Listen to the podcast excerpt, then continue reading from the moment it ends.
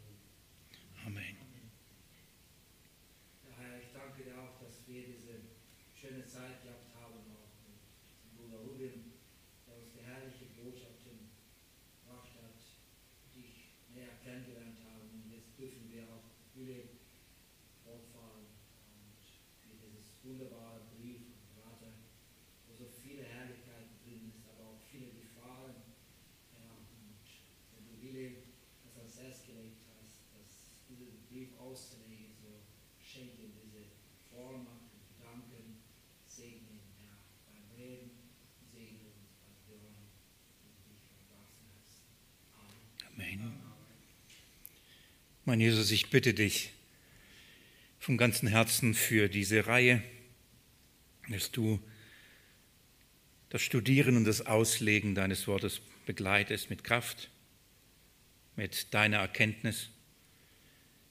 Jesus Christus, du hast gesagt, dass wer an dich glaubt, wie die Schrift es sagt, aus dem werden Ströme des lebendigen Wassers fließen. Und wir sehnen uns nach diesen Strömen. Aber du hast gesagt, dass nicht nur der Glaube an dich die Ströme hervorbringen werden, sondern der Glaube an dich, wie die Schrift es sagt. Und hier mangelt es so oft am Schriftverständnis deiner selbst. Viele glauben an dich und wir glauben an dich, aber oft nicht so, wie die Schrift es sagt. Und das ist mein Gebet auch für dieses Studium, dass wir über dich und das Evangelium der Gnade, dass wir über den kostbaren Glauben auch aus diesem Buch nachdenken und darin forschen, dass wir es gemäß der Schrift tun, damit Strömen des lebendigen Wassers fließen können. Herr, halte uns nah bei deinem Wort durch deinen guten Heiligen Geist. Herr, wer vermag es uns dein Wort zu verstehen? Wer vermag es auszulegen, Jesus? Den der Vater zieht und den der Vater lehrt durch seinen Geist, der vermag das. Das ist wirklich mein innerstes Anliegen und tiefes Anliegen mein, meines Gebetes, dass du das wirkst selbst, sei du unser Lehrer. Herr, du kennst deine Kinder und vermagst durch deinen guten Heiligen Geist in ihren Herzen dieses herrliche Evangelium groß zu machen und sie dahin zu führen zu dem klaren, tiefen, festen Verständnis des Inhalts unseres Glaubens und das, was dieser Glaube hervorbringt, eine herrliche Frucht des Geistes. Das bitte ich dich darum, Herr, dass es vermag, diese Bibelstunde, diese Reihe über diesen, diesen Brief, Herr, dass es vermag, das hervorzubringen. Eine Klarheit des Glaubens und eine Frucht des Geistes. In deinem Namen will ich das bitten, Jesus. Amen. Wenn ihr wollt, dürft ihr schon den Galaterbrief aufschlagen. Wir werden Stück für Stück mit hineinnehmen und ich werde auch, auch um euch die ersten Passagen nochmal durchlesen. Aber bevor ich das tue, möchte ich in zwei Runden, in zwei Einleitungen euch in diesen Brief hineinnehmen und das ähm, heute die Bibelstunde dazu nutzen. Eine allgemeine Einleitung grundsätzlich, warum diesen Brief, warum ist er mir so stark auf dem Herzen und warum möchte ich ihn gern mit euch durcharbeiten und zum anderen eine etwas speziellere Einleitung, die uns dann zu der Botschaft und zu der Gliederung und zum Aufbau von diesem Brief führt und dass wir das große Ganze erstmal auch da verstehen und sehen, um was es eigentlich in diesem Brief geht. So, jetzt erstmal ein, ein, ein allgemeiner Grund, warum dieser Brief, warum der Galaterbrief? Ich vermute, gehört mit zu den Briefen, die am bekanntesten wahrscheinlich ist. Ähm, ein bekannter Brief, der einer der Gründe, und das ist nicht der Hauptgrund, aber einer der Gründe ist natürlich ein pragmatischer Grund gewesen. Eigentlich ursprünglich habe ich gedacht, ich mache ein Jesaja, das Jesaja-Evangelium.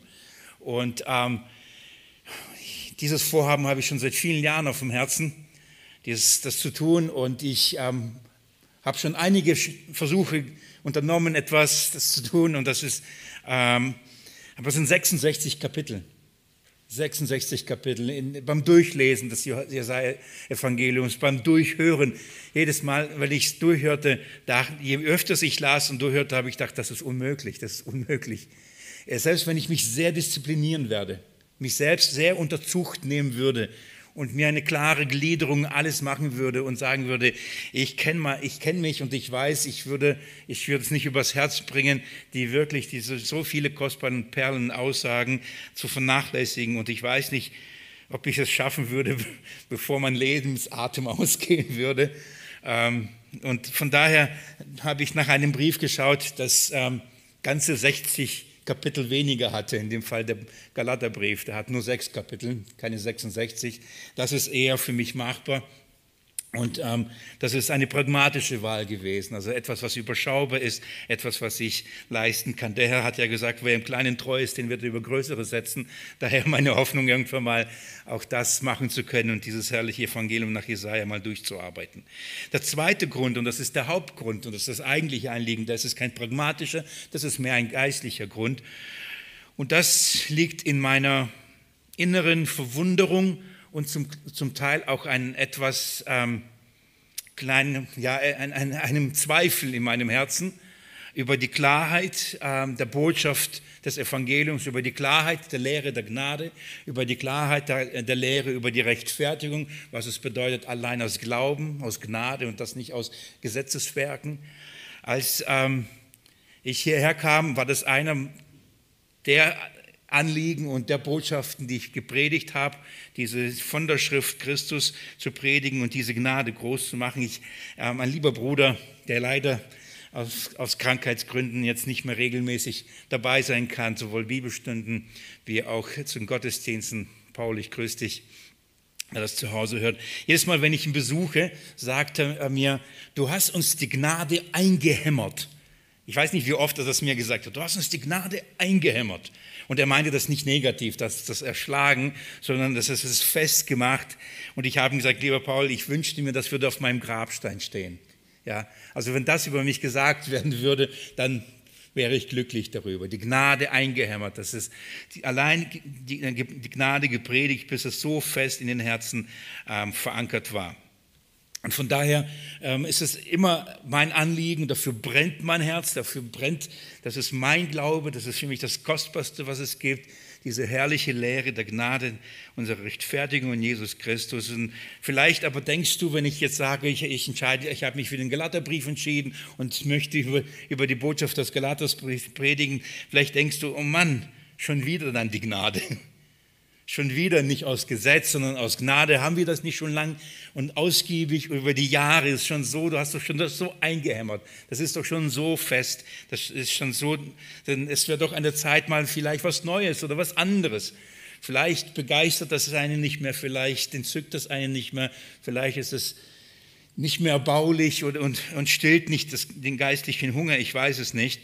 Vielleicht geht es so dir wie den Zuhörern von Luther als er, der die stark diese Rechtfertigung allein aus Gnade predigte in der Zeit der Reformation, äh, bei einigen Tischgesprächen, die wurden aufgeschrieben, das was Luther seinen Studenten an den Tischen, so wie er sie lehrt und was er sagte, hat Luther Folgendes mal gesagt. Wenn man vom, vom Artikel der Rechtfertigung predigt, so schläft das Volk und hustet. Ja, da, ich habe mich so an, an manchen Huster im Gottesdienst erinnert. ja, wenn es einem mal nicht gefallen hat. Ja. So, wenn man über den Artikel, was er damit meint, wenn man über diese Wahrheit, über dieses, ähm, diesen Punkt unseres Glaubens, der Rechtfertigung spricht, so gibt es einige, die, die vom Volk Gottes, die schlafen oder sie husten. Und dann sagt er, wenn man aber anfängt, Historien, was er damit meint, sind Geschichten, oder Exempel, was er damit meint, sind Beispiele zu sagen. Da, da, da reckt's beide Ohren auf, ist still und höret fleißig zu. Wenn man dann anfängt, Geschichten zu erzählen, wenn man dann wieder anfängt, irgendwelche Beispiele äh, zu illustrieren, sagt, das kitzelt die Ohren. Und dann renkt man auf einmal, die noch geschlafen haben oder die, denen ist langweilig geworden, auf einmal, das hören sie gern. Dann sind sie alle wachsam. Dann wachen sie wieder auf und hören gespannt und fleißig zu. Ich dachte, wenn Luther schon das so erlebt hatte, und das ist schon ähm, am Anfang der Entdeckung dieser herrlichen Wahrheit, dieser, dieser fundamentalen Wahrheit unseres Glaubens, unserer Rettung, wenn da schon ihm beim Predigen dieser Wahrheiten so ging, dann darf ich mich nicht beschweren. Nach vielen hunderten Jahren, dass auch da mancher so eingeschlafen ist über diese eine Lehre und lieber gerne Geschichten oder irgendwelche Beispiele hören möchte, was die Ohren kitzelt. Wie gesagt, eigentlich dachte ich, nach diesen Jahren und nach dieser Zeit, das Durchgehen durch, durch Markus-Evangelium und das Studierens intensivst dieser herrlichen Wahrheiten, dass ich mit diesen Einhämmern dieser Gnade und dieser Lehre eigentlich fertig bin. Innerlich dachte ich, habe hab abgeschlossen, bin, bin, bin fertig geworden. Doch manchmal oder gerade in der letzten Zeit, in, in, in vielen Erlebnissen, in vielen ähm, Hinweisen, in Gesprächen, ähm, in Situationen, ähm, fühle ich mich manchmal wie, oder ich kann nicht Luther verstehen, kann nicht Luther etwas äh, verstehen. Und, ähm, und ich wundere mich manchmal. In mir steigt eine Verwunderung darüber, über bestimmte Aussagen, über bestimmte Situationen, bestimmte Begebenheiten. Ich, ich, in mir steigt eine Verwunderung. Und diese Verwunderung äh, irgendwann mal führt dazu, dass ein kleiner oder ich will jetzt vorsichtig sagen, so ein gewisser Zweifel auch hochkommt. Wurde es verstanden? Wurde es angenommen? Ist es immer noch ehrlich? Ist es immer noch kostbar? Geht mit mir in Galaterbrief, Kapitel 1, Vers 6.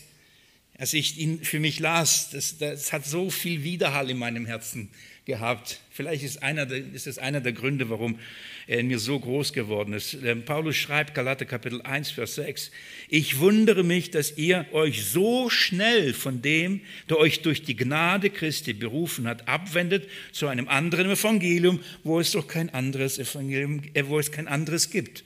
Einige verwirren euch nur und wollen das Evangelium des Christus umkehren. Paulus ist verwundert, er beginnt den Brief damit und sagt, ich bin verwundert. Er ist erstaunt. Er ist außer sich. Er sagt, das, das darf doch nicht wahr sein. Wieso so schnell? Also ich, er weiß ja, dass Angriffe kommen. Das hat er von Anfang gesagt. Er weiß, dass äh, Angriffe auf das Evangelium und unseren Herrn Jesus Christus und die Gemeinde kommen. Aber er wundert sich, dass es so schnell passiert. Das ist seine Verwunderung, wie Luther. Gerade entdeckt, gerade gepredigt, gerade noch gedacht, das ist das Schönste, Wichtigste, das Hell, das, das Licht strahlte des Evangeliums. Auf einmal eingeschnarcht und er wundert sich. Paulus wundert sich, wie schnell, wie, wie schnell ging das, dass das reine, wahre Evangelium verdreht wurde, dass, dass es den, den falschen Lehrern es gelang, so schnell da einen, ein, die Wahrheit zu verdrehen an ein anderes Evangelium zu bringen, einen anderen Christus zu bringen. Und, und die Galater nicht in der Lage gewesen, den Unterschied zu erkennen und zu prüfen, ob das immer noch ein Evangelium ist und ob es immer noch der Christus ist, der von Anfang an ihnen so vor Augen gemalt worden war. Geht mal mit dem Kapitel 4, Vers 20. Schaut mal, was er da schreibt.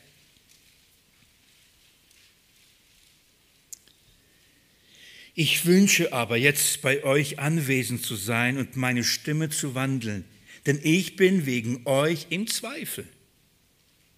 Nachdem er das gehört und, und, und gesehen hat, was in, in Galatien passierte und was mit den Galatern passierte, wie, wie sie sich so schnell haben abwenden können vom Evangelium, von der Wahrheit des Evangeliums, beginnt und er sagt, ich würde gerne jetzt vor Ort sein, ich würde gerne meine Stimme wandeln lassen, das heißt, ich würde ganz wieder zu euch reden und letztendlich wieder bei, von vorne anfangen, weil ich habe Zweifel. In Bezug auf das, wie ihr damit umgeht, habe ich Zweifel, ob, ob ihr es äh, erfasst habt oder nicht. Das ist äh, ähm, einer der Gründe, warum Paulus diesen Brief schreibt. Er hat Zweifel an die Galater. Wir werden sehen, wie er damit umgeht und was er wirklich über sie denkt. Aber das ist, das schlummert in ihm. Seid ihr, seid ihr, habt ihr das wirklich nicht verstanden? Das kann doch nicht sein. Ihr habt es doch so geliebt. Ihr habt doch so gerne das angenommen. Ihr habt das doch, ähm, als Paulus kam und das gepredigt hatte, kam er mit in, in, und, und, und sie nahmen dieses Evangelium so fröhlich und so dankbar und dass egal was, wie Paulus ausgesehen hat, egal was Paulus getan, egal was, was Paulus gemacht hat, wie, ob er Wunden hatte oder nicht, ob er gut geredet hatte oder nicht, ob er gut ausgesehen hat oder nicht. Sie haben ihn angenommen wie ein Engel Gottes. Lest mir mit mir im gleichen Kapitel Vers 12. Er schreibt, seid wie ich, denn auch ich bin wie ihr Brüder. Ich, ich bitte euch, ihr habt mir nichts zuleide getan. Ihr wisst aber, dass ich euch eins in Schwachheit des Fleisches das Evangelium verkündigt habe. Und die Versuchung, die euch mein Fleisch verursachte, habt ihr nicht verachtet, noch verabscheut, sondern wie ein Engel Gottes nahmt ihr mich auf, wie Christus Jesus. Wo ist nun eure Glückseligkeit? Denn ich bezeuge euch, dass ihr, wenn möglich, eure Augen ausgerissen und mir gegeben hättet. Bin ich also euer Feind geworden, weil ich euch die Wahrheit sage? Das ist seine Situation. Äh, als Paulus kam und ihnen das, dieses Evangelium predigte, sie haben sich an nichts gestoßen. Denen war alles egal, ob er, wie gesagt, rhetorisch brilliert hat oder nicht, ob er schlechte, gute Augen hatte, ob er das Äußerliche oder das, die Schwachheit des Fleisches sagen wir mal, das Stottern, Mangel an Rhetorik, was auch immer man ihm vorgeworfen hat im Fleisch. Er sagt, mein Fleisch war für euch nie ein Anstoß, weil im Gegenteil, wie einen Engel Gottes, ja wie Christus habt ihr mich angenommen. Warum? Als ich euch diese gute Nachricht gebracht habe. Und jetzt, so kurz danach, was, was bin ich für euch geworden? Bin ich jetzt euch ein Feind geworden? Jetzt stoßen sie sich. Jetzt stoßen sie an Paulus, sie stoßen sich an ihm, an seinem Fleisch. Und sie stoßen sich auch an der Botschaft. Und das ist die Verwunderung. Und er sagt, wie kann es sein, dass es so schnell kippt? Wie kann es sein, dass es sich so schnell verändert? Eine Verwunderung und ein langsam schleichender Zweifel über die Glaubwürdigkeit der Echtheit der Gemeinde in Galatien, den Gemeinden in Galatien. Ich möchte euch im Hinblick darauf ein paar Gründe nennen, warum ich für diesen Brief für nach wie vor und nicht nach wie vor, um, im Gegenteil, für so wichtig halte und für mich es wichtig ist, nochmal durchzugehen, nochmal diese Gnadenlehre durchzubuchstabieren, nochmal das durchzuarbeiten. Und ich möchte euch ein paar Gründe nennen, die mich dazu veranlasst haben. Ähm, der erste Grund ist, ist folgender. In, in, in, es gab vor, vor einigen Jahren gab es eine, eine ganze Bewegung, ich nenne es jetzt mal vorsichtig ein Hype äh, um die reformatorische Theologie, um die reformatorische Lehre. Das kam auf und viele, auch gerade junge Brüder und viele ähm, haben die, die, die Reformatoren entdeckt. Sie haben dann nicht nur die Reformatoren und ihre Schriften und die Theologie der, der, der vielen Solas ähm, entdeckt und, und fingen an, darüber zu reden, zu schreiben, zu, ähm, zu, zu vertonen, in YouTube-Videos reinzustellen von den Predigten und alles Mögliche sondern sie haben auch dann die Puritaner an, an, angefangen ähm, äh, zu entdecken, haben auch ihre Predigten dann publiziert und, ähm, und genauso auch dann die, die Nachfolger. Und, und es, es gab so eine richtige, ein Hype über, über die reformatorische Theologie, die reformatorische Lehre. Und dann hat man sich so sozusagen abgegrenzt und, und sagte, ah, ich gehe in eine reformatorische Gemeinde. Oder bist du reformatorisch? Oder er ist reformatorisch. Und dieser Begriff reformatorisch, reformatorisch wurde so oft gebraucht, dass am Ende ich äh, dann ähm, mich gefragt habe, meinen wir noch das Gleiche, wenn wir über reformatorisch reden? Und es, als ob mit diesem Begriff alles klar war. So, ja, die sind aus der Gemeinde raus, die sind eine andere, aber das ist eine reformatorische Gemeinde. Alles klar, dann ist ja gut. Damit ist mit dem Begriff alles gesagt. So die, die, die Lehren der Gnade werden da hochgehoben, die Lehre der Rechtfertigung aus Glauben bekannt, die Souveränität Gottes bezeugt, die Erwählung nicht verachtet. Man nennt sich reformatorisch. Aber und mir kommt das vor, ich sage das jetzt bewusst so subjektiv, mir kommt das vor wie, wie so ein Etikett, dass man einfach draufklebt und sagt, aha, reformatorisch. Aber was man letztendlich dadurch, da, dahinter versteht und was dahinter steckt, ist man mal, geht erstmal mal, mal außen vor. Und ich habe gemerkt, nicht alles und nicht jeder, der sich reformatorisch nennt, ist wirklich reformatorisch im Sinne dessen, für was zum Beispiel diese Männer standen, für was sie kämpften. Und dann kam nach diesem Hype eine Ernüchterung. Viele sind ähm, dann wieder weg. Manche haben sich sogar so abgewandt, dass sie von der reformatorischen Theologie zu der katholischen Theologie ab, äh, sich abgewandt haben und gesagt, das ist nicht richtig, das ist jetzt richtig. Und es gibt große Ernüchterung über, über und er sagt, was ist jetzt los? Weil man bestimmte Überzeugungen oder Systeme oder Theologien übernommen hat, aber nicht, letztendlich nicht verstanden hat, was dahinter steht. Was ist wirklich Gnade? Was ist wirklich Rechtfertigung? Was ist wirklich der Glaube? Was, um was geht es eigentlich? Also nicht nur mit Begriffen und mit, mit theologischen Systemen um sich schmeißen oder sich als Etikett aufkleben, sondern was steht dahinter? Was, was ist, sind die Lehrsätze? über die Gnade sind die Lehrsätze, über die Rechtfertigung allein aus Glauben und nicht aus Gesetzesbergen, sind die Lehrsätze. Verstehen wir das Gleiche darunter, ja oder nein? Und je mehr ich mich damit beschäftige und je mehr eben die Gespräche und Diskussionen, umso mehr merke ich, das ist nicht immer das Gleiche. Wir können über die Gnade reden, aber ist das das Gleiche, was wir unter der Gnade verstehen? Wenn wir können über das Gesetz reden, ist das das Gleiche, was wir unter, unter dem Gesetz verstehen? Und darum, liebe Geschwister, und das ist persönliches Zeugnis, hüte ich mich, mich irgendeinem Etikett auf, mir drauf zu kleben. Ich nenne mich nicht reformatorisch, ich nenne mich nicht kalvinistisch, nicht Armenianer oder einem, äh, wie auch immer. Ich, ich hüte mich. Und auch wenn gerne Leute das von mir verlangen würden und sagen, jetzt stell dich und positionier dich. Ich sage euch warum.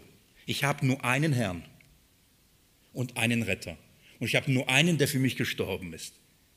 Weder Luther noch Calvin noch Butzer oder wie sie auch alle heißen mögen.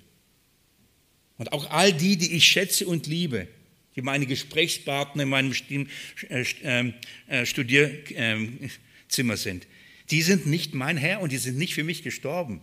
Ich wurde auf einen Namen getauft, auf den Namen Jesu Christi.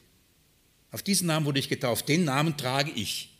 Ich bin ein Christ weil Christus für mich gestorben ist und weil Christus für mich auferstanden ist und weil ich mit Christus gestorben und weil ich mit Christus auferstanden bin. Das ist mein Name und diesen Titel trage ich gerne. Ja. Das ist der erste Grund, weil ich merke, wir müssen nochmal darüber nachdenken, darüber sprechen und wirklich die Begriffe, die so gerne gerade auch sehr, sehr, sehr gerne gebraucht werden. Und wie gesagt, man kommt zu mir und sagt, Herr Wille, guck mal, das ist doch das Gleiche, das ist doch auch reformatorisch. Wir haben doch das gleiche Anliegen. Lass uns das füllen. Lass uns nochmal prüfen. Was glauben wir eigentlich oder was, was ist, was die Schrift über, mit und unter diesen Begriff, Begrifflichkeiten versteht? Das ist der erste Punkt, warum ich für notwendig halte, diesen Brief durchzuarbeiten, weil er ganz klar und sehr kompakt über diese Dinge lehrt. Das zweite ist, weil ich sehe, dass wir einen Mangel an Verständnis des Zusammenhangs von, von ähm, oder ich will, ich will so, so sagen, über das Verständnis, welche Rolle das Gesetz im Kontext des Evangeliums hat. So, welche Rolle hat das Gesetz Gottes, das heilig, gerecht und gut ist, das von Gott gegeben ist? Welche Rolle hat das ähm, im Leben eines Christen? Wie geht ein Christen, wie lebt ein Christ im Kontext zu einem Gesetz? Muss er noch das Gesetz halten, ja oder nein? Was ist was ist der moralische Kompass für einen Christen? Das ist die Frage. Ist das Gesetz immer noch der Kompass für einen Christen? Die zehn Gebote? Ja oder nein? Und ich, und ihr mittlerweile wisst ihr das, ich sage, das ist das moralische Gesetz, das Gesetz Moses, ähm, die zehn Gebote sind nicht der Maßstab als moralischer Kompass für einen Christen. Es darf nicht sein. Ein Christ ist nicht unter dem Gesetz. Und diese Aussage ist so provokant für manche, für manche so, so schlimm, für viele sogar ketzerisch, gefährlich, dass nicht wenige von mir warnen und sagen, ich bin ein Antinomist, also einer, der gegen das Gesetz ist. Öffentlich von den Kanzlern wird gesagt, Willi ist ein Antinomist und man warnt vor den Predigten und warnt von der Lehre, denn äh, sie bringt viele Menschen in große Not, heißt es dann. Ein, ein, ein falsches Verständnis vom Gesetz. Er sagt, das Gesetz gilt uns nicht mehr. Die Frage ist nicht, ob, ob wir moralisch und ethisch handeln sollen oder nicht. Das ist nicht die Frage. Die Frage ist, woher nehmen wir die Kraft? Was ist die Quelle und die Kraft für ein ethisch-moralisches Leben? Das ist die entscheidende Frage. Und die Frage ist, kommt sie aus dem Gesetz oder aus der Gnade? Das ist für mich, wo ich sage, das, darüber müssen wir nochmal reden. Das müssen wir nochmal durchbuchstabieren. Und dazu ist dieser Brief geeignet und nicht nur geeignet, dazu ist dieser Brief geschrieben worden. Denn genau das war die, die Gefahr, in der die Galater aufgesessen sind. Das halte ich wirklich für, für, notwendig, dass wir darüber nachdenken. Und nicht nur nachdenken, es verinnerlichen, weil mein Wunsch ist, aus einem falschen Verständnis werden wir aus, einem, aus einer falschen Quelle versuchen, so zu leben, dass Gott wohlgefällig ist und werden keine Kraft dafür haben und werden bitter, bitterlich scheitern. Und wir, uns, und wir uns fragen, warum, warum kann ich der Sünde nicht widerstehen? Warum keine Heiligkeit? Warum keine Heiligung in meinem Leben? Warum komme ich nicht vorwärts? Warum erlebe ich nicht das, was eigentlich in der Schrift steht? Und das hat was damit zu tun, aus welcher Kraft wir leben. Was ist die Quelle ähm, für uns, die Welt zu überwinden? Woher kommt die Kraft, die Welt zu überwinden? Das ist ein, ein, ein weiterer Grund. Der nächste Grund, und ihr merkt, das, äh, das sind einige, und darum veranlasst mich, das läuft alles in die gleiche Richtung. Vor einigen Jahren ähm, begegnete ich zum ersten Mal bei meinem Masterstudium an der Akademie für Weltmission in Korntal ähm, eine Theologie, die im Kommen war und mittlerweile nicht nur im Kommen war, mittlerweile weit verbreitet ist. Ähm, das ist die, äh, eine Lehre, ähm, man nennt sie die neue Paulus-Perspektive, ähm, NPP. Sagt vielleicht euch jetzt nichts ähm, und ihr denkt vielleicht, warum sagst du uns das? Liebe Geschwister, ich, ich halte es für notwendig. Man muss zwar nicht das merken, NPP oder die neue Paulus-Perspektive, aber die Auswirkungen für die Gemeinde sind gravierend. Und das, was an solchen Hochschulen, an Ausbildungsstätten, also an Universitäten und Bibelschulen gelehrt wird, und das wird vermehrt, immer mehr und immer mehr gelehrt, kommt auf die Kanzeln. Und das kommt dann in, ähm, ähm, und, die, und, und so kommt es in die Gemeinde. Und das kommt dann in die Jugendstunden, es kommt dann in die Teenie und die Sonntagsschule und das, das verbreitet sich. So funktioniert es. Und von daher müssen wir wissen, um prüfen zu können, ähm, was besagt diese neue Lehre. Ähm, Anfang des 20. Jahrhunderts, 1912, wenn ich mich nicht irre, hat der erste äh, Theologe es gewagt, es so, zu formulieren. Diese neue Paulus-Perspektive sagt schon, äh, sie bringt eine neue Perspektive, wie man Paulus seine Schriften versteht. Wie man den Galaterbrief liest zum Beispiel, oder wie man den Römerbrief liest oder andere Briefe. Wir brauchen einen Paradigmawechsel, heißt das. Wir müssen umdenken. Wir haben äh, ich fange ich fang so an. Die, diese neue Paulus-Perspektive begann so, dass, wie gesagt, Anfang des, äh, des 20. Jahrhunderts, ich muss immer umdenken, ich bin da 1916, glaube ich, ist 20. Jahrhundert, oder? Anfang des 20. Jahrhunderts. Hätte ich das gewusst damals in meinem Test, dann hätte ich eine bessere Note gehabt. hat der erste Theologe, ich, Namen brauchen wir uns nicht merken, hat, hat folgende These aufgestellt und hat, hat Folgendes gesagt dass Paulus das Gesetz und das Judentum falsch verstanden hat. So die, eine gewagte These. Paulus hat das Judentum falsch dargestellt. Das Judentum ist nicht so selbstgerecht, wie Paulus in seinen Briefen das dargestellt hat. Das Judentum ist nicht so selbstgerecht in seiner Werkgerechtigkeit. Es, hat, es versucht nicht aus seinen eigenen Werken heraus Gott wohlgefällig zu sein. Nein, das Judentum ist genauso eine Gnadenreligion. Das war eine steile These. Und Paulus hat das nicht verstanden. Und so hat Paulus ähm, das Judentum und das Gesetz war nie dazu da, dass Menschen durch die Werke des Gesetzes gerettet werden. Es war immer eine Gnadenreligion. So, diese These hat er damals gemacht. Nun, ähm, es dauerte nicht lange und dann musste man diese These ein bisschen an, anpassen, weil äh, wenn man sagt, Paulus hat falsch geschrieben, dann sagt man was? Alles, was wir in der Bibel haben, ist falsch. Seine Briefe sind falsch. Äh, findet man natürlich nicht viel Gehör, oder? Das heißt, er stellt nicht nur Paulus in Frage und seine Theologie, sondern er stellt natürlich die ganze Schrift in Frage. Also begannen die nächsten Theologen, die, die auf diesen Zug aufgesprungen sind und diesen Gedanken weiterführen wollten, begangen und sagten, nein, nein, nein, nicht Paulus hat es falsch verstanden. Er hat schon richtig verstanden. Luther hat den Paulus falsch verstanden. Jetzt ist anders. Jetzt greift man nicht mehr die Schrift an und jetzt greift man nicht die Autorität von Apostel Paulus an, sondern jetzt greift man Luther an. Luther in seinem, in seinem Kontext, in seinem begrenzten Verständnis hat Paulus nicht richtig verstanden. Paulus spricht nie darüber, er spricht nie so schlecht über das Gesetz und über das Judentum. Man hat es nur falsch verstanden. Wir brauchen eine neue Paulus-Perspektive. Darum heißt es so. Wir müssen Paulus seine Briefe neu lesen. Das, Paulus hat nie das Gesetz so verwendet, um den Sünder in eine Seelennot zu führen, das, was bei Luther es ausgelöst hat. Und dann bei jedem, der diese Rechtfertigungslehre gepredigt und geglaubt hat. Das heißt, die, sie verneinen das und sagen, das Gesetz ist, hat nicht diese Funktion und, und, und Luther hat das verdreht, dass man es nimmt und den Menschen ähm, seine Sündhaftigkeit und Unfähigkeit, den Maßstab Gottes zu halten, dass es diese Funktion hat. Sie sagen, das Gesetz hat nicht keine Soteriolo, Soter, das ist ein Fachbegriff, Soteriologie, Sotori, Soteriologie, richtig? Ich danke euch, Bibelschüler. Das Gesetz hat keine Funktion des, der, der, der Lehre von der Errettung des Menschen. Das Gesetz hat eine Funktion der Ekklosio, Ekla, Eklos, ich sage mal, so ein Wurm in meiner Zunge drin, merkt ihr, ich bin der Alte, Ekklesiologie. Das Gesetz ist die Lehre von der Gemeinde.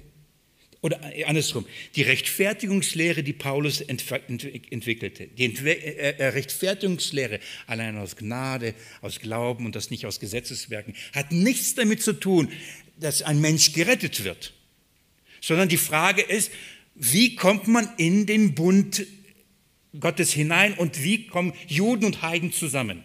Das hat nichts mit Rettung zu tun, sondern mit Gemeinschaft zu tun. Das heißt nicht mit Rettung, sondern mit, mit Ekklesiologie zu tun, mit Gemeindelehre.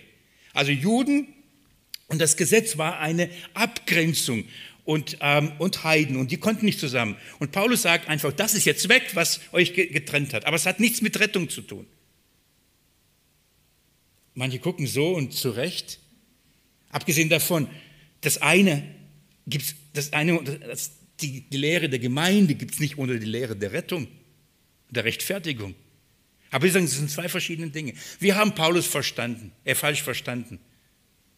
Und so begann diese Lehre äh, wirklich Fuß zu fassen. Und um, um was geht es daran? Weil, weil diese Lehre sagt, wir müssen das Judentum neu, neu, neu bedenken. Das Judentum ist nicht so, so gottfeindlich. Das Judentum ist nicht Werksgerechtigkeit. Das Judentum ist Gnade. Der, der Bund, das Gesetz ist ein Gnadenbund. Führt dazu, führt dazu, dass man sagt, das, das Neue, was Jesus vollbracht hatte, das Herrliche, was Jesus vollbracht hatte, ist uns die Fähigkeit gegeben, dass wir diesen Bund halten können. Jesus kam, der Messias, Messias der Juden, und er hat uns seinen Geist gegeben, damit wir endlich das Gesetz der Gnade endlich leben können. Das ist die Lehre. Ohne Vorrede, wenn ich sagen würde, und das glauben viele, auch dass das Gesetz, dass Jesus kam und uns den Geist gab, damit wir eben das Gesetz erfüllen können, die zehn Gebote leben können. So leben können wie der Vater zum Beispiel. So geduldig sein können wie der Vater. Das, was im Gesetz verankert ist, jetzt haben wir den Geist, jetzt können wir es leben. Denn das Gesetz war von Anfang an immer ein Gnadenbund. Können ihr mir folgen? Nee? Doch. Warum sage ich euch das? Weil das ist das, was durchsickert und erstmal sehr hoch theologisch daherkommt. Wirklich. Ich habe euch versucht, mit einfachen Worten das zusammenzufassen, was in, in hochkomplizierten theologischen Abhandlungen dargestellt wird. Ja, es hört sich gut an. Hört sich gut an. Deswegen der Galaterbrief. Damit wir merken, dass das nicht die Wahrheit ist, das ist diese neue Paulus-Perspektive. Wir brauchen keine neue Perspektive. Wir wollen bei der alten bleiben. Wenn Paulus schon zu seiner Zeit gesagt hat, ich wundere mich, ihr Galater, dass ihr euch so schnell von dem abwendet. Geht mal mit zurück zu Galater Kapitel 1. Vers 6. Nein, doch, Vers 6 lese ich noch einmal. Ich wundere mich, dass ihr euch so schnell von dem, der euch durch die Gnade Christi berufen hat, abwendet. Schaut mal, es ist eine Abwendung von dem berufenen Gott. Abwendet zu einem anderen Evangelium, wo es doch kein anderes gibt. Einige verwirren euch nur und wollen das Evangelium des Christus umkehren. Die wollen es zurückdrehen. Schaut mal, er sagt nicht, Einige kommen und sagen, es gibt kein Evangelium. Sie sagen nicht, es gibt, es gibt keinen Christus. Ich, ich werde das euch einhämmern. Alle reden von einem Evangelium, alle reden von einem Christus. Alle reden von Rechtfertigung und die reden von Gnade und die reden vom Glauben. Aber es ist etwas anderes, weil es verdreht worden ist. Es wurde umgekehrt. Und wie? Genauso wie zum Beispiel die neue Paulus-Perspektive. Und was sagt Paulus darüber? Schaut mal Vers 8.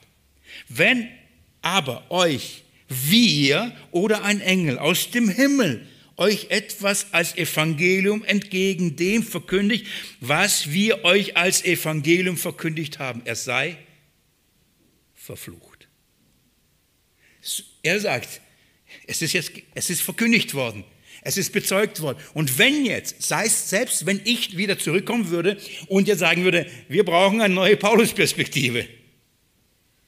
Selbst wir würden verflucht. Jeder, der jetzt kommt und etwas anderes als das predigt und das verkündigt, was von Anfang an in den Worten des Johannes wir betastet, wir geschaut, wir gesehen und betrachtet haben, wer jemand etwas anderes lehrt, er sei verflucht. Harte Worte, oder?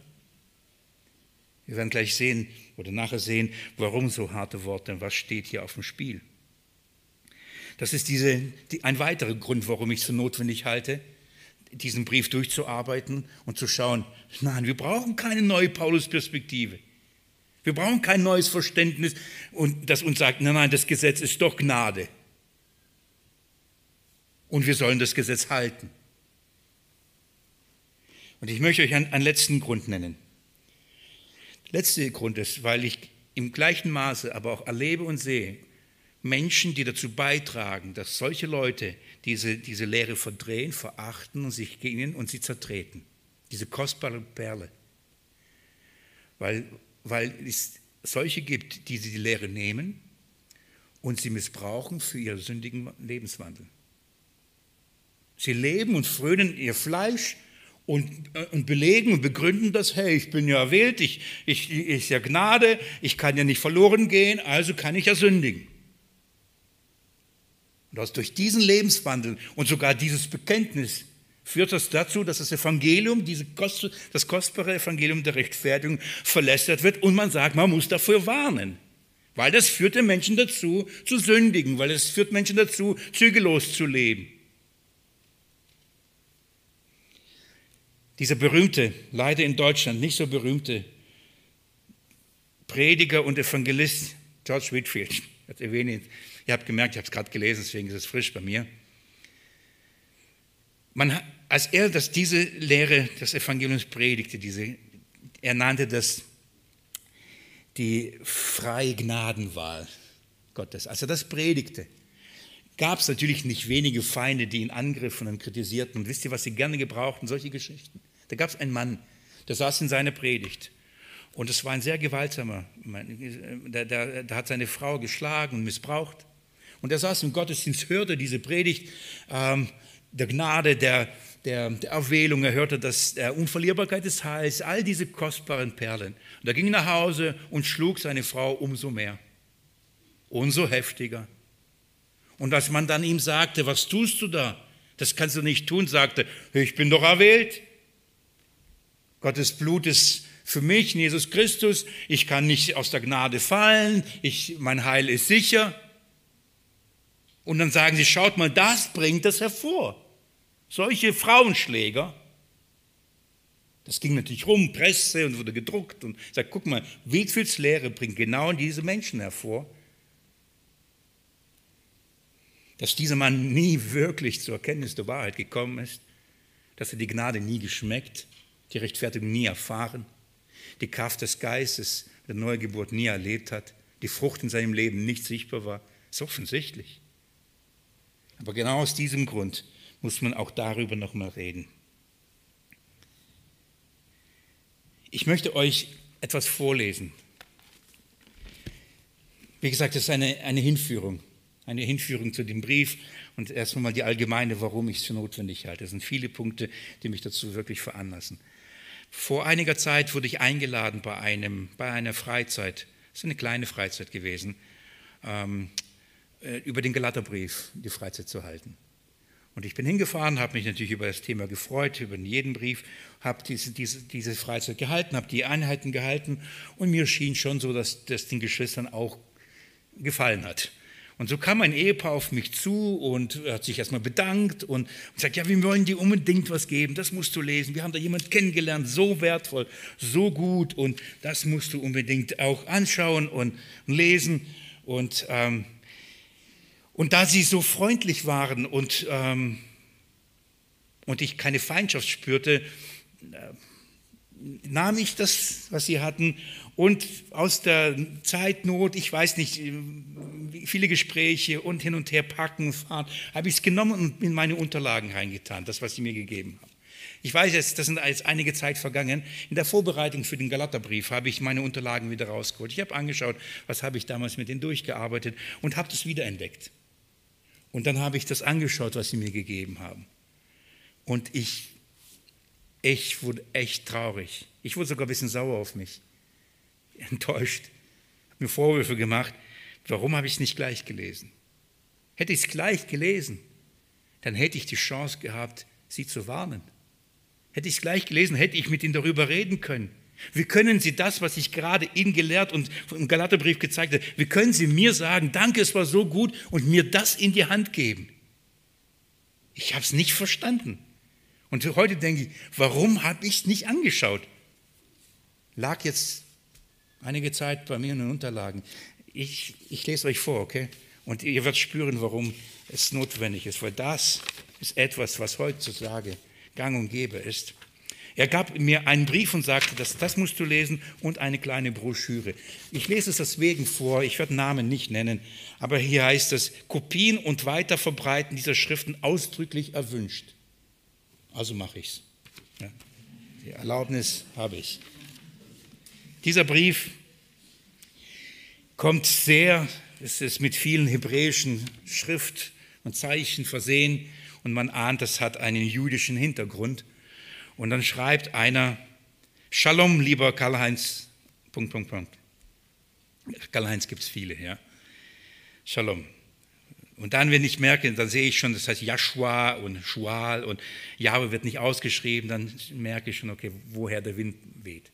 Auf jeden Fall schreibt er und, und, und sagt, ähm, durch, durch, durch, die Begegnung des Apostel Schual, also äh, Shaul, Entschuldigung, Saul heißt es, mit Joshua, also Jesus, auf seinem Weg nach Damaskus hat Jahwe den Paulus als ein, als ein ganz spezielles Instrument für die Evangelisierung der Heiden erwählt und zugerüstet. Okay, hat er. Paulus ist durch dieses Erlebnis nicht ein Christ geworden, sondern er hat durch, dadurch nur seinen jüdischen Erlöser, den Messias, erkannt. Das, Paulus wurde kein Christ. Er ist ein Jude geblieben. Er hat halt nur gemerkt, ah, Jesus ist der jüdische Messias. Er hat den Messias erkannt. Er wurde dadurch kein Christ. Das ist so, so, so, so, die, so sein Einstieg. Ich werde nicht alles lesen, nur ein paar Sachen herauslesen. Paulus litt Schmerzen, weil er sah, dass, dass das Heil durch den Tod und die Auferstehung des Messias kommt und nicht durch das Halten von Geboten. Denke ich, wow, schon mal gut. Aber jetzt liest man weiter. Und das meine ich, das Evangelium von Christus verdrehen. Da wird ein Jesus erwähnt, da wird das Evangelium erwähnt, Rettung erwähnt, stellvertretend Sterben, keine, all das wird erwähnt, aber schaut mal genau hin, was da, was, wie das gemacht wird. Dabei hält Paulus aber an seinem Judentum, das heißt an dem, Fest, an, an dem Einhalten der Torah fest. Weil Jeschua dies nicht aufgehoben, sondern nur erfüllt hat. Die Torah ist und bleibt das Herzstück des Evangeliums, weil wir ohne diese ja gar nicht wissen können, wie wir leben sollen. Dann zitiert ein Römer, den Vers aus dem Römerbrief, den werden wir uns auch noch anschauen, denn es, denn es ist der eine Gott, der gerecht macht, den Juden aus dem Glauben, den Heiden aus dem Glauben. Wie? Heben wir das Gesetz auf durch den Glauben? Das sei ferne, sondern wir richten das Gesetz, Klammer Torah, auf. Also hier steht's, wir richten die Tora auf. Dann schreibt er weiter, da ich dies vor zehn Jahren erkennen durfte, macht mich der zunehmende Antisemitismus in Form der Ablehnung der, der Torah äh, Joshuas traurig. Schaut mal, die Ablehnung der Torah heißt antisemitisch sein. Das ist eine steile These, oder? macht ihm traurig. Und es ist mein Ziel, den Rest meines Lebens dafür einzusetzen, dass meine christlichen Brüder erkennen mögen, dass sie genauso das Heil verpassen, wie dies auf die Joshua-losen Israeliten zutrifft. Wenn sie nicht das Gesetz halten, das Jesus gehalten hat und wir auch halten müssen, dann gehen sie genauso verloren wie alle anderen. Und das ist jetzt harmlos gewesen. Jetzt geht's los. Jetzt kommt die Broschüre. Das wollte ihr dazu anleiten oder mich anleiten, das jetzt zu lesen hätte ich bloß gelesen. Pinas Leibte, jüdischer Theologe und Religionswissenschaftler, stellt in einem Vorwort zu, äh, zu einem seiner Bücher fest, dass das Christentum, Christentum die einzige Religion ist, deren Heiland der Rabbi Jesus von Nazareth zeitlebens ein, einer anderen Religion, dem Judentum, angehörig, angehört hatte. Christentum ist die einzige Religion, dessen ihr Rabbi, also un, nicht ihrer Religion angehört. Jesus war nie ein Christ. Jesus Christus war kein Christ. Er war ein Jude, sagen die. Das ist der Religionswissenschaftler. Übrigens, das ist der Hintergrund der neuen Paulus-Perspektive. Das Judentum anders interpretieren, das Gesetz anders deuten. Stimmt diese Aussage oder ist sie erfunden? Wenn wir davon ausgehen, dass die ganze Bibel davon erzählt, dass Gott durch seinen Sohn Jesus äh, das ganze Weltall schuf und er derjenige war, der dem Volk Israel äh, und den, ähm, die sich diesem Volk anschließen, die Torah gab, dann kann man davon ableiten, dass alles, was im Tenach, also in dem, in dem ganzen Alttestament, also die Proph Mose, Propheten, die Psalmen, alles, was in dem Tenach steht, noch heute Gültigkeit hat. So, das Alte Testament ist noch gültig. Ich würde nur sagen, ja, noch richtig. Jetzt schaut mal, was er meint damit. Diese Aussage sehen wir bestätigt in der Aussage des Völkerapostels Schaul, der im Brief an die Gläubigen in Rom Folgendes sagte. Und jetzt kommt wieder die, die, das gleiche Zitat. Wir, wir bestätigen das Gesetz. Davon abgeleitet heißt es, dass nicht nur, das, dass nicht nur die zehn Gebote, wie in 2. Mose 20, noch ihre, äh, äh, Entschuldigung, davon abgeleitet heißt es, dass nicht nur die zehn Gebote noch ihre Gültigkeit haben, sondern auch alle anderen Anweisungen, wie zum Beispiel die Speisegebote, die Reinheitsgebote, die Festzeiten wie Sabbat, Passa, Shavuot, Posaunenfest, Versöhnungstag und so weiter. Gott hat diese Ordnung nie verändert, geschweige denn aufgehoben. Wir müssen es halten. Das hat Paulus gelehrt, wir müssen es halten. Das Gesetz wurde nie aufgehoben. Jesus hat es nur erfüllt, aber er hat nie gesagt, ihr sollt es nicht mehr halten. Nein, wir müssen es halten. Wenn wir an Gott glauben, den Schöpfer, der uns die Torah gegeben hat, seinem Volk, dann müssen wir das auch einhalten. Wir müssen das Gesetz, und zwar alles halten. Die einen sagen, okay, noch zehn Gebote und das Sabbat, Sabbatgebot eher nicht. Ich frage mich, auf welche Grundlage man eins nimmt und eins nicht. Aber der sagt komplett. Ich ist noch nicht fertig, ich lese noch ein bisschen weiter. Dieser Tatsache trägt der Apostel Johannes Rechnung, indem er Folgendes aussagt. Der Weg, wie wir sicher sein können, zu, äh, ihn zu kennen, ist der, seine Gebote zu halten. Jeder, der sagt, ich kenne ihn, aber seine Gebote nicht hält, ist ein Lügner. Das ist ein Zitat aus dem ersten Johannesbrief. Also wenn wir sagen, wir kennen Gott, aber seine Gebote nicht halten, da sind wir Lügner. Gott kennen heißt, seine Gebote zu halten. Welche Gebote? Speisegebote, Reinheitsgebote, Festzeiten, all diese Dinge müssen wir halten. Zehn Gebote. Dann sagt er, wenn wir die christliche Tradition dem Wort Gottes gegenüberstellen, so sehen wir, dass der christliche Glaube, egal welcher Domination wir angehören, nicht mit dem ursprünglichen Glauben der Apostel übereinstimmt. Wir glauben nicht so, wie Paulus es gelehrt hat. Wie äh, dieser Theologe äh, Pinchas äh, Lapide feststellte, ist das Christentum eine vom Religionsgründer losgelöste eigene Religion. Was für eine Tragik. Also wir glauben an etwas, was mit, nichts mit Christus zu tun hat. Liebe Geschwister, ich lese gleich noch ein bisschen weiter, was jetzt das Ding auf die Höhe bringt. Aber versteht ihr, was ich meine? Wie könnt ihr euch so schnell von dem Evangelium so schnell abwenden? Zu einem anderen Evangelium, zu einem anderen Christus. Hier ist auch ein, ist ein Christus, hier ist auch ein Evangelium, ein Messias, aber ein anderes. Wisst ihr, was das andere ist? Ich lese euch weiter. Nochmals zurück zum Sabbatgebot. Weshalb feiern die meisten nicht den Sabbat, ob schon es ähm, so von Joshua verordnet worden war? Der Hauptgrund ist der, dass wir uns mehr auf die Worte von Menschen verlassen als auf die Worte Elohims. Also wir glauben mehr den Menschen, als dass wir dem Wort Gottes selbst glauben. Kommt sehr gelehrt daher. Wenn wir nun aufgrund des Gesagten alle die Verordnungen, die wir nicht mehr in, in mehr, Entschuldigung, so viel Stuss, dass ich genau lesen muss.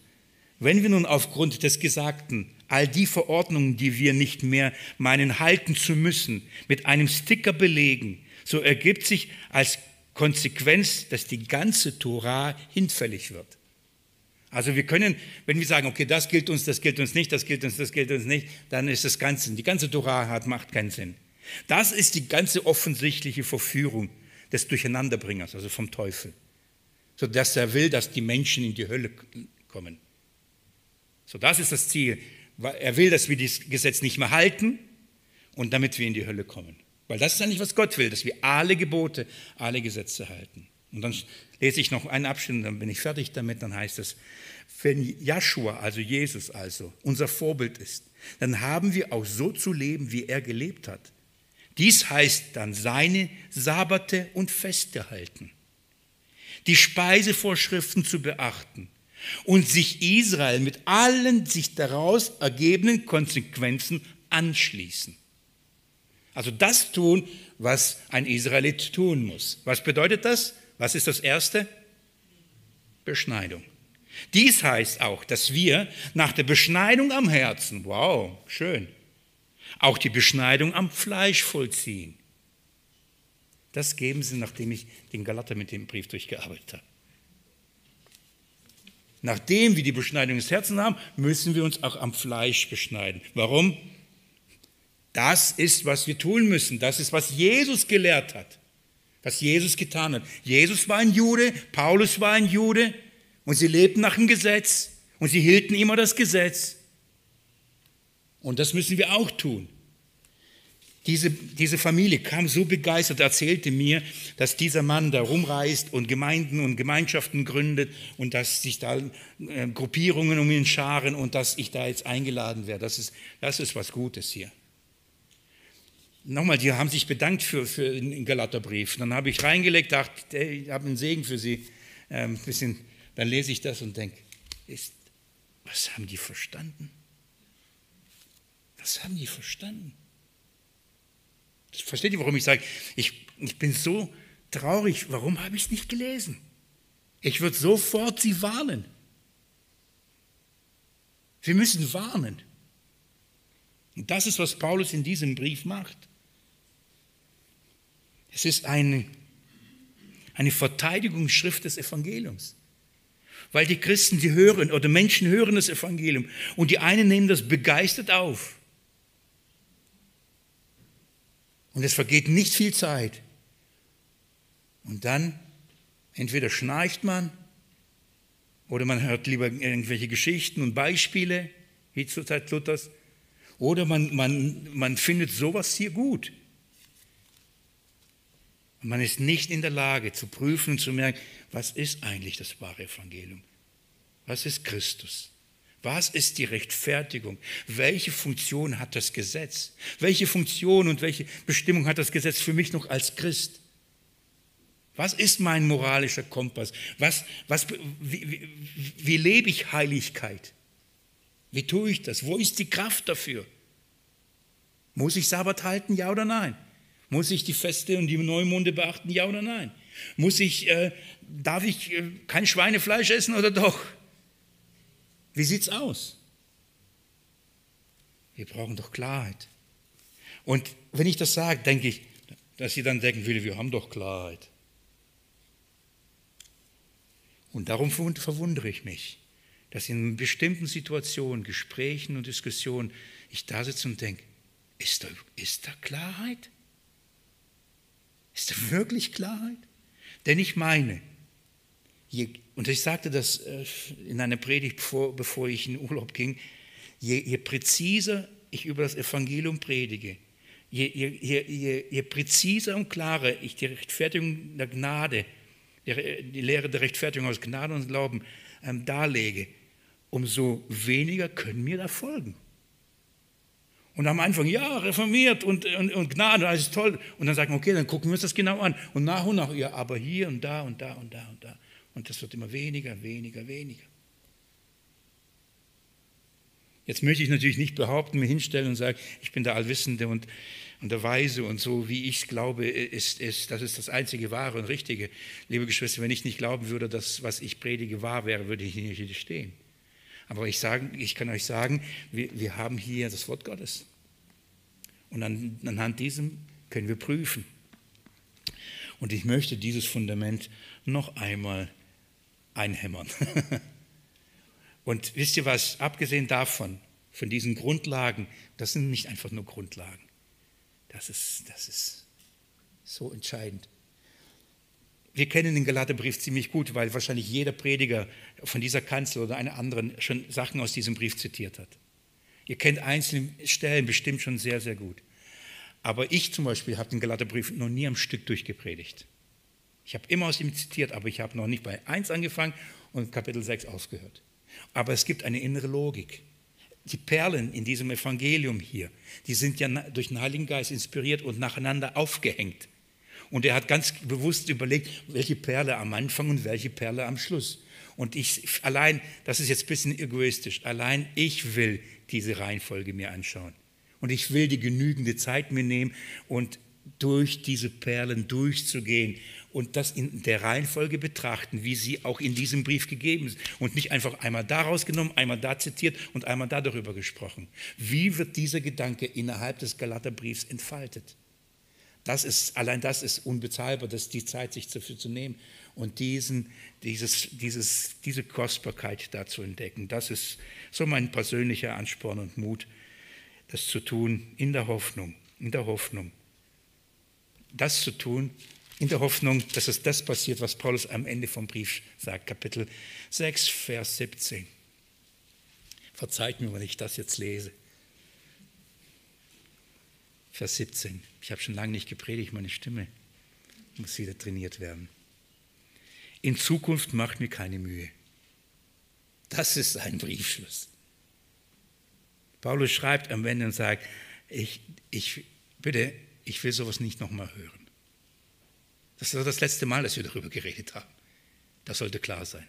In Zukunft mache mir damit keine Mühe. Lass mich in Zukunft damit zufrieden. Versteht ihr? Also das kann nicht wahr sein. Also gut, wir gehen noch einmal durch, wir klären diese Dinge und dann ist klar. Dann reden wir nicht mehr darüber. Das ist meine Hoffnung. dass auch in diesen bestimmten Fragen wir sagen können, es ist klar. In der nächsten Bibelstunde mache ich die spezielle Einleitung. Da gehen wir in, in den Brief selbst. Wir schauen uns an, wie ähm, wurde aufgebaut. Paul hat schon die PowerPoint zwar bekommen. Ich zeige euch die Gliederung und wie die einzelnen Kapitel und Verse miteinander verknüpft sind. Was ist die Hauptbotschaft? Was ist die Gliederung? Da nehme ich euch hinein. Und wenn wir das haben, dann gehen wir in die ersten fünf Verse. Und ähm, hoffe ich natürlich durch die Gnade Jesu nicht wieder die gleiche lange Zeit zu brauchen wie für die sechs Kapitel im Petrusbrief. Ja, dass es schneller gehen wird. Nach meinem Fleisch habe ich es mir vorgenommen, ehrlich. Ja, der Herr möge es schenken. Ihr könnt gern dafür beten, dass es gelingt. Ich möchte beten. Jesus Christus, es tut Not. Es tut Not in unserer Zeit, unseren Glauben zu prüfen, ob wir feststehen in dem Glauben. Herr, die Versuchen sind so vielfältig und von den bösen, falschen Lehren, die in die Gemeinde eindringen und das Evangelium umkehren, bis zu solchen, die in, in, in den wirklichen Übereifer vielleicht Dinge verdrehen, ohne es Böse zu, zu, zu wissen und zu meinen, bis zu einer Unmündigkeit, einfach weil man geistig eingeschlafen ist und überhaupt kein Interesse mehr hat an der Gnaden- und Rechtfertigungslehre. Wir haben alles. Und die Gemeinde, deine Gemeinde Jesu, weltweit, die wird erprobt und erschüttert, versucht und geprüft und geläutert. Und so ist mein Gebet, Herr. Mach du uns fest, auch an dieser Ortsgemeinde und all die, die diese Studium der Schrift begleiten, im Fern, über Stream, nachhören, nachschauen. Jesus Christus, Heilige uns durch deine Wahrheit. Dein Wort ist die Wahrheit. Amen. Ich wünsche euch einen schönen Abend. Kommt gut nach Hause.